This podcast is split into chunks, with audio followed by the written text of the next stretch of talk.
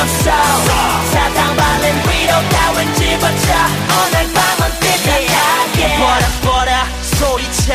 나는 현기증. 내 심신 불이 화불이 상된다는 연인들. 괜히 시비 걸어. 동네 양아치처럼 가끔 난 삐딱하게 다. 이래 부러져라. 이 세상이란 영화 속 Hello everyone, welcome to 95.2 Zidane Music. Just for a half English phrase, I'm Liana. As usual, today we're going to talk about something very interesting in our daily life. And so the first thing is about the very popular film in recent days, the film Zootopia, that's the 疯狂动物城. And the second we were talking about uh, what makes a woman very attractive. So as we know that today is what we call Girls' Day, so we will just celebrate this day and tell you how to do a thing or how to do an elegant girl as we want it.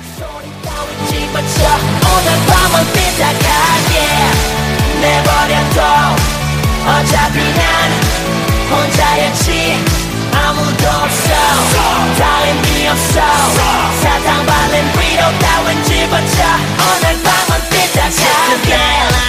라인 긋고 스프레이 한 통 다 쓰고 가죽 바지 가죽 재킷 걸치고 인상 쓰고 아픔을 숨긴 So firstly, we just focus on the very popular and very cute film, the Zootopia.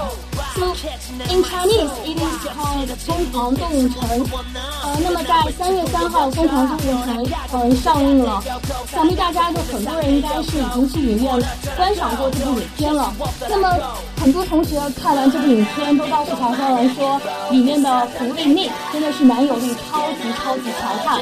然后他们看完这部影片都觉得要在这个春天找找一个男孩，或者是找一个小男生一起去谈一个愉快的恋爱了。那么首先，嗯、给大家放一个非常简短的影片，让我们来了解一下这个非常让人着迷的疯狂动物城。